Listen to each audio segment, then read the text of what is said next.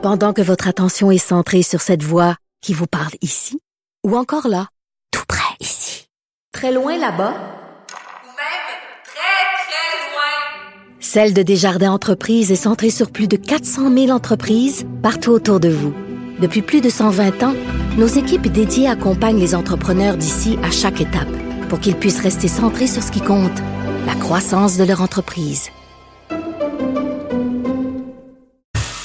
On est de retour à Politiquement Incorrect et on va avoir une entrevue avec euh, Jean-Simon Gagné, qui est chroniqueur au quotidien et Le Soleil, qui a fait paraître euh, en fin de semaine un texte super intéressant, Humoriste en politique, le pouvoir au comique. Bonjour, Monsieur Gagné.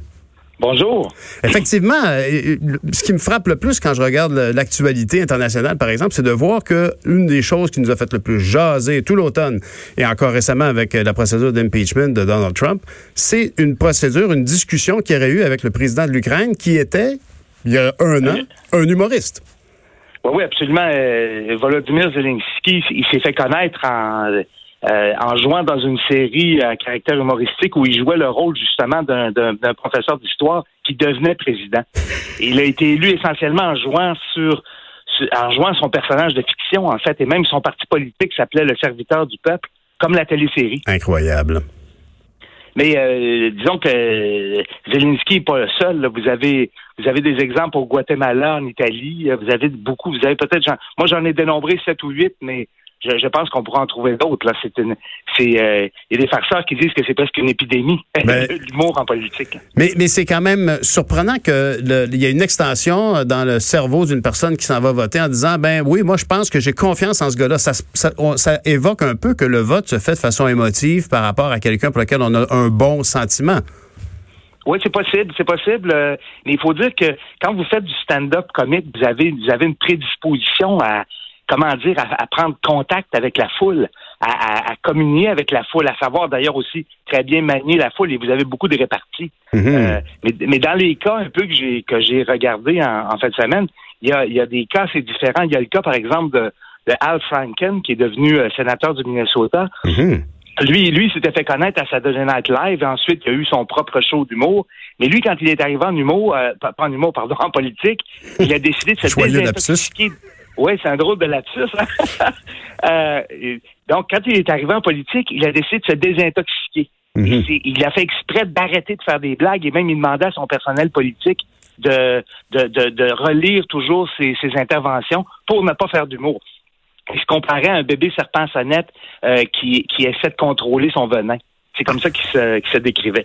Bon, évidemment, lui, dans son cas, dans son cas, ça a commencé par bien fonctionner. Il a été élu. Il a même été réélu une deuxième fois. Mhm. Euh, il s'est attiré la, la, réputation d'être un, élu extrêmement consciencieux. Euh, donc, il étudiait bien ses dossiers, sauf qu'il a été rattrapé par le, un peu son passé de, de ses, euh, et ses, ses frasques. Il a été accusé par plusieurs femmes d'avoir eu un, comportement inconvenant, il a dû démissionner. Hmm. Euh, donc, vous avez vous avez différents. J'ai parlé aussi de, de, Coluche. Lui, c'est un peu le précurseur. Mais Coluche, lui, quand il s'était, c'est un humoriste français. Euh, quand il s'est présenté en 1981, Coluche, euh, au début, c'était une grosse farce. Et, assez rapidement, ça s'est mis à fonctionner. Et, et à un moment donné, il était à 16% dans les sondages. Donc, il s'est mis à se prendre au sérieux et là, sa campagne a commencé à déraper. Il a fini par, par, euh, par, abandonner, lui, avant justement de se rendre aux élections. Mais, mais c'est drôle parce que le, souvenir que moi j'en avais, c'était un peu que lui-même avait décidé de, de, de, de, de mettre un terme à tout ça. Tu es en train de dire que euh, ça a plutôt déraillé parce qu'à un moment donné, c'était beau d'avoir des commentaires éditoriaux sur les politiques publiques, mais qu'en bout de ligne, c'était peut-être un peu plus complexe qu'il ne le croyait. Ouais, ben ça c'est ce qu'il a dit euh, un peu pour euh, pour euh, pour sauver la, la, la, face. Dans les faits, sa campagne avait complètement, il était complètement dépassé par les situations. Il recevait des milliers de lettres de gens désespérés et, qui, qui hmm. voulaient, qui, qui, lui demandaient de régler ses leurs problèmes.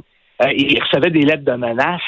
Euh, donc la campagne Oh. était en train complètement de lui échapper. là. C'était, c'était, comme il l'a dit, là, c'était plus drôle. là. Exact. Mais, mais M. Zelensky, lui, a, a- a quand même été élu avec un, un mandat ultra fort. Je pense que si je me souviens bien, c'est de l'ordre de 80% euh, Euh, c'est presque ça, c'est 73. C'est incroyable quand même. Les- Et, et les gens se disent, ben moi à la télévision, j'ai cru ce gars-là, j'ai trouvé que c'était crédible. C'est ça, c'est ça le genre de président que je voudrais avoir. Puis les gens font l'extension jusque-là. C'était c'était un humoriste, mais c'était aussi une série euh, de fiction.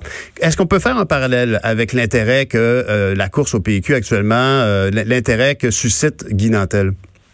Ben, je je sais pas, parce que on va voir un peu, il est un peu tôt pour le dire, mais moi j'ai hâte de voir un peu quelle, stratégie il va prendre. Est-ce qu'il va prendre un peu la stratégie, comme je vous disais, d'essayer de, mettre de côté l'humour, ou au contraire, est-ce qu'il va jouer son, son, son personnage d'humo- d'humoriste jusqu'au bout? Euh, c'est là qu'on va voir, en fait. Ça, ça dépend un peu de la stratégie qu'il va utiliser. Ben, il faut dire aussi que M. Nantel s'est spécialisé dans un humour un peu de type chronique de société. Il était, il, il était très critique. Alors, entre autres, on se rappellera bien sûr là, de ses, ses vox pop sur la rue où il demandait aux gens s'ils suivaient la politique. Il y a une, il y a Oui, une c'était liaison naturelle, bien sûr. Ah oui, absolument. Oui, oui, oui, c'est ça. Euh, c'est vrai que lui, il, était dans un euh, dans un registre, il était, il était tout de même proche de la politique. Là. Euh, c'est pas le cas pour euh, pour tous les pour tous les humoristes en politique. Vous avez par exemple au Guatemala Jimmy Morales qui est devenu président et qui lui euh, le plus proche qui s'était approché de la politique en fait c'était euh, il avait joué un cowboy qui devenait président par euh, par accident. Et, et que dire, et que dire? Parlez-moi de, parlez-moi de, de, de, John Gnarr euh, en, en Islande, parce que en Islande, c'est quand même particulier. là. L'Islande, c'est l'endroit où la première ministre est toute jeune. C'est une jeune femme qui a d'ailleurs elle-même euh, fait un peu dans le vidéoclip, si je me souviens bien, elle faisait de la Oui. chorégraphie. Euh, Est-ce que se- s'installe dans la même vision que Morales ou Ben oui et non, c'est-à-dire que lui, lui c'est un humoriste, c'est un humoriste très sarcastique, si vous voulez. Lui aussi, il était un peu dans un registre où il se moquait de, de la politique, mais il était très politisé. Mais euh, je pense que lui, euh, au, au départ, s'attendait pas du tout à être élu. Euh, Mhm. son parti s'appelait le meilleur parti. Euh, ils avaient fait un vidéoclip sur euh, sur la, la musique de, de Simply the Best de, de, de Tina Turner. Euh, et comme il est entouré par beaucoup de musiciens, ça avait donné un bon résultat, en tout cas du point de vue technique, si vous voulez. Sauf que ses promesses étaient tout à fait loufoques. Il, il parlait d'un ours polaire au zoo. euh, euh, il parlait d'interdire les drogues au Parlement euh, islandais en 2020. Évidemment, c'était un clin d'œil aux parlementaires qui, peut-être, à l'occasion, euh, fumaient un joint ou, ou prenaient autre chose. Euh, il voulait aussi, par mesure d'économie, imposer un seul Père Noël au monde. Donc, vous voyez... Ah oui, le, voyez le- le Père le- Noël islandais d'origine de le Ah oui, Real vraiment, McCoy, oui. bien sûr. mais mais d'ailleurs, dans, votre papier, euh, vous référez à Frédéric Becbeder qui semble pas partager euh, l'espèce d'insouciance générale euh, au, au fait de la, de la popularité de ces gens, de ces, de ces, de ces comiques qui surtout s'improvisent en politique.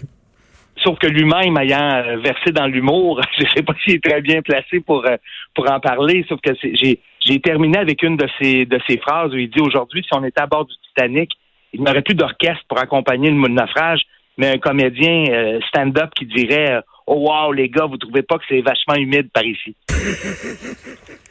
En tout cas, avec les enjeux qu'on vit actuellement, avec les, les- les crises internationales qu'on, parce que honnêtement, ce matin, n'importe qui qui se réveille en buvant son café puis qui lit le journal ou qui écoute la télé ou la radio ou qui nous écoute et qui constate à quel point l'inquiétude autour du coronavirus s'accentue, il faut se rappeler quand même qu'on confie à nos directeurs, à nos, à nos, à nos politiciens, nos politiciennes, les- le- volant de notre véhicule de société.